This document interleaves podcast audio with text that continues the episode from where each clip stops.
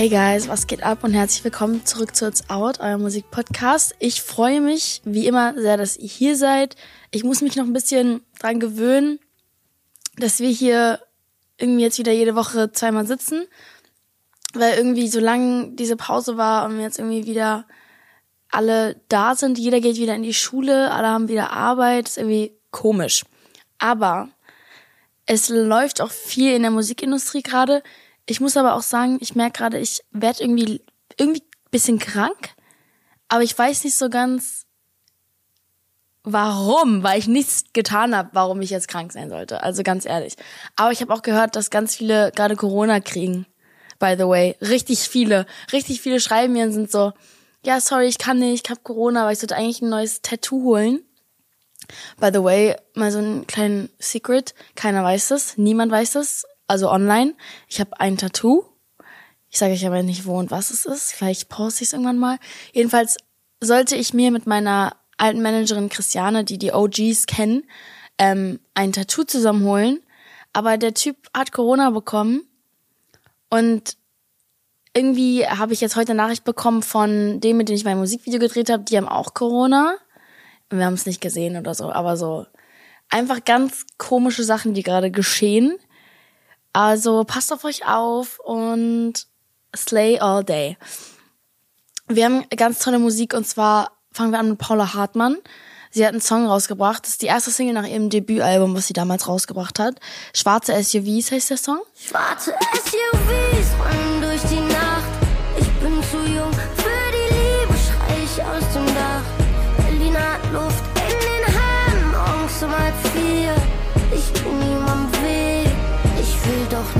ist ganz geil, weil sie so in ihrer Musik sehr so autobiografisch von Berlin immer redet, was ganz cool ist. Gerade als Berliner Girl ist es irgendwie, man merkt so richtig ihre Attitude auch und sie erzählt wohl immer so Märchen aus der Großstadt und es ist wieder das Gleiche so ein bisschen. Ich glaube, wenn man sich den Song so anhört, merkt man auch, es geht doch leicht so ein bisschen um die, um die Branche. Also ich meine, so dieses schwarze SUVs ist ja eigentlich was, was auch Rapper viel benutzen.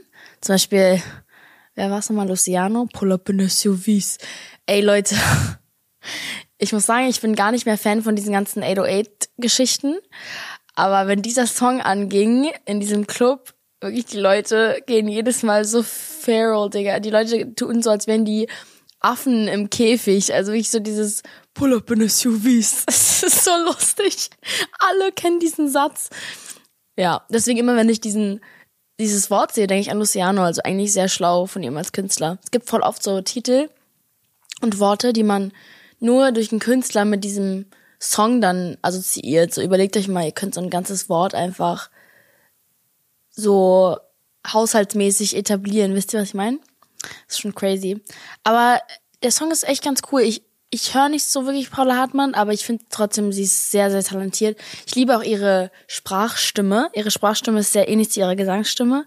So, wenn sie redet, sie hat so ein, ich weiß gar nicht, wie sie so, sie hat so ein, besonderen Ton in ihrem, in ihrer Stimme, was irgendwie total, sie ist auch super süß einfach und klein und zierlich. Ähm, aber ich liebe den Song und ihre ganze Energy. Okay, next up haben wir Doja Cat. Sie hat ihr Album rausgebracht, richtig geil. Ich habe auch gesehen, dass sie ähm, so eine kleine, sie hatte so eine Experience, ich glaube, das war in New York. Und da war sie in so einem Laden mit ganz viel Glasfenstern und die Fans konnten sich draußen auf der Straße hinstellen und ihr zuschauen, was sie so macht.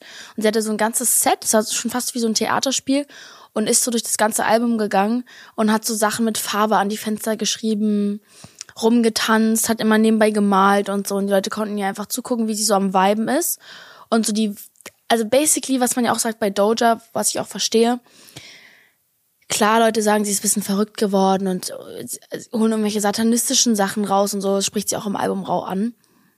Dabei hatte sie eigentlich nur das Ziel, die wahren Fans auszufiltern. Also sie ist so verrückt geworden und so eigen, dass alle, die nicht ihre wahren Fans und nicht hinter ihr standen und sozusagen waren so, hey, what, she's changing, bla bla bla, wir wollen die alte Doja. Und die richtigen Fans verstehen auch ihre neue Kunst. Und das war ihr Ziel, dass sie einfach ausfiltert und wirklich nur noch Leute hat, die ihre Musik hören, die sie wirklich feiern. und das Album ist unfassbar facettenreich. Ich bin da durchgeklickt und es, jeder Song ist anders. Aber alles so in diesen, ist einfach Doja. So, sie hat so ihr eigenes Genre entwickelt und das zu können ist auf jeden Fall Props. Ich glaube, es fällt einem oft schwer. Ich finde, Ariana hat da auch, hat auch so ihr eigenes Genre irgendwo, wo keiner so richtig rankommt. Und Doja hat jetzt was Neues entwickelt. Ich bin gespannt, wie schnell Leute das jetzt irgendwie nachmachen. Ich meine, es geht ja immer schnell. Aber nichtsdestotrotz hat sie mit neuen Sounds gespielt und mit neuen visuellen Dingen. Sie hat, das Cover ist mega cool. Ist die Musikvideos sind ganz toll. Zum Beispiel hier von ähm, Agora Hills. Über den Song reden ganz viele. Hat sie so, ich weiß nicht, sie hat so einen leichten Opium-Vibe. Ich weiß nicht, ob ihr das wisst, wer Playboy Cardi ist.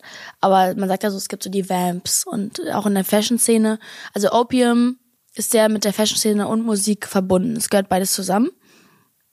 Und es ist so, wenn man so ganz viel Schwarz trägt und Rick Owens, ähm, ripped Stuff, recycled Stuff, so ein bisschen, ja, schwarz, so Studs, ähm, halt so sehr grungy Emo, aber nicht so als Opium, weiß ich, wie es erklären soll.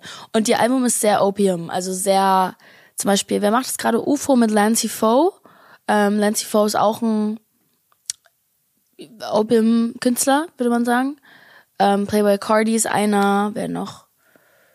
Zum Beispiel 21 Savage nicht, auch wenn er so aussieht, ist ja keiner.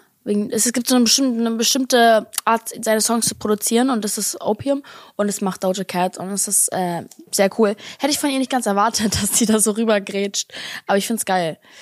Ja, wir hören uns mal von ihr, ähm, wie heißt nochmal der Song? Genau, Agora Hills an. Sehr, sehr cool.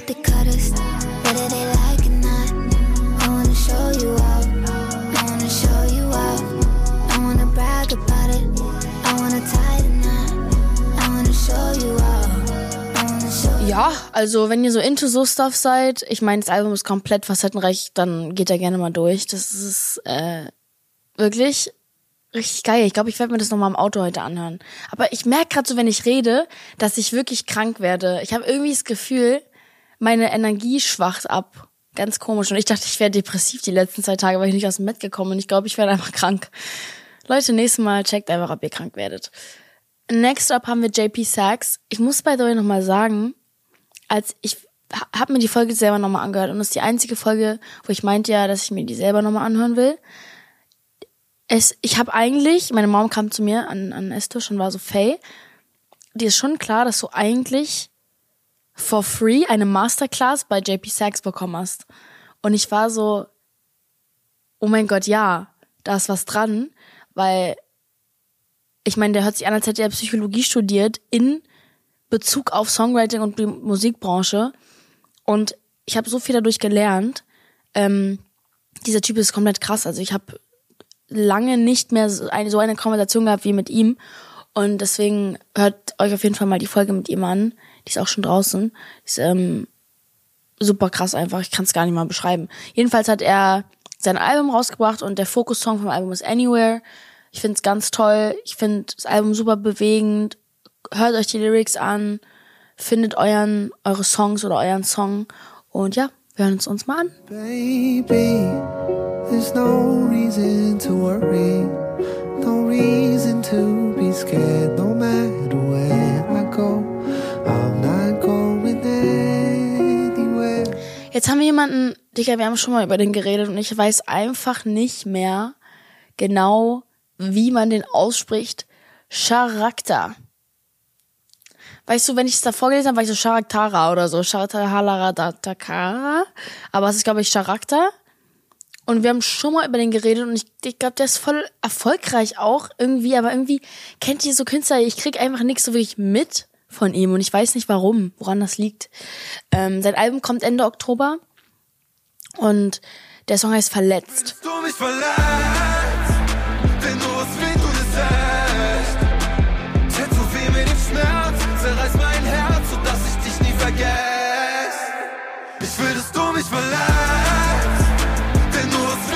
Und das ist ganz geil, weil man denkt so, okay, jetzt kommt so ein Song, wo er so sagt so, ja, ich bin so verletzt, aber in dem Song geht es eigentlich darum, dass er sagt, ich will, dass du mich verletzt. Ähm, weil er das Gefühl hat, dass er sich nur spürt, wenn oder das Gefühl hat, was ist echt, wenn, wenn es, wenn es ihn verletzt.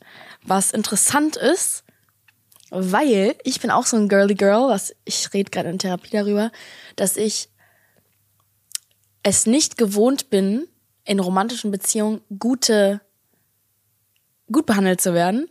Und deswegen, wenn ich gut behandelt werde, werde ich das Arschloch, weil ich bin so, hä, es muss doch irgendwas toxisch, also so, ich denke ja nicht daran, dass ich toxisch sein will, aber es ist so, man sabotiert sich das so, man denkt so, Liebe, es soll so schmerzhaft und so up und down sein und so wild und so, aber dabei soll Liebe sich einfach sicher anfühlen und ruhig. Und ich glaube, oft bringt man sich das selber halt falsch bei mit seinen Erfahrungen, aber ich meine, Erfahrungen dienen ja auch nur dazu, um, um daraus zu lernen, irgendwie, wie, wie, wie will man es besser wissen. Und man merkt, dass halt er noch voll in diesem Status ist, so.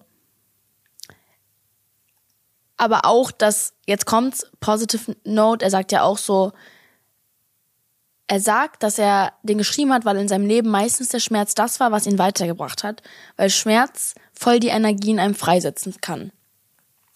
100 Millionen Prozent. Also so die, der Grund, warum ich der Mensch bin, der ich bin, ist aus diesen ganzen riesen schlimmen Episoden in meinem Leben und Chapters, wie in so einem Buch. Und die Sachen verändern sich ja nur krass und man, man bildet ja auch nur seine Persönlichkeit und seine Resilienz und seine Boundaries Aspiration, Inspiration, Dinge, die man nicht mag, Dinge, die man mag, wenn man durch so Scheiße geht. Weil wie will man es denn sonst wissen? Und oft muss man sich das auch mal bewusst machen, dass wenn man auch so in so Phasen ist, dass man die einfach lässt, einfach fühlt, durch sie geht und weiß, dass man am Ende immer was daraus lernt. Ganz wichtig.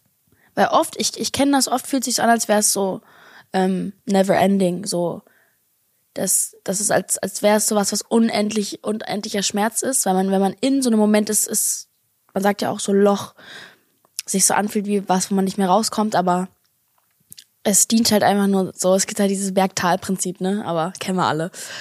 Okay, als nächstes haben wir Troy Sivan, letzter Song. Und Troy Sivan, ich weiß nicht so, to all the straight girlies, er ist ja sehr homosexuell. Er ist so der King ich finde, er ist der Anführer der homosexuellen Pop-Menschen. Er ist einfach derjenige, er ist wunderschön, er ist lustig, Australian, authentisch. Er ist einfach toll und auch seine Choreos und seine Musikvideos, ich liebe es. Und er hat tatsächlich zum, der erste, der so ein Sample bekommen hat von diesem egal, hört euch einfach den Song an. Jedenfalls macht er immer super coole Choreos, anspruchsvoll, aber irgendwie, weiß nicht, Troy Sivan ist einfach wirklich ein, der Shit. Er ist der Shit. Und der Song heißt Got Me Started. Und ich find's ähm, geil, dass er so in seiner, kein, wie soll man es erklären, so Pop-Era ist so ein bisschen. Oh mein Gott, meine Stimme geht einfach weg gerade. Also, das ist jetzt der zweite äh, Song von seinem kommenden Album. Und wenn das schon die ersten zwei Songs sind, dann will ich gar nicht wissen, wie geil dieses Album sein wird. Ich glaube, der wird safe auf eins gehen. Bin ich mir irgendwie sehr sicher. Wir hören es uns mal an.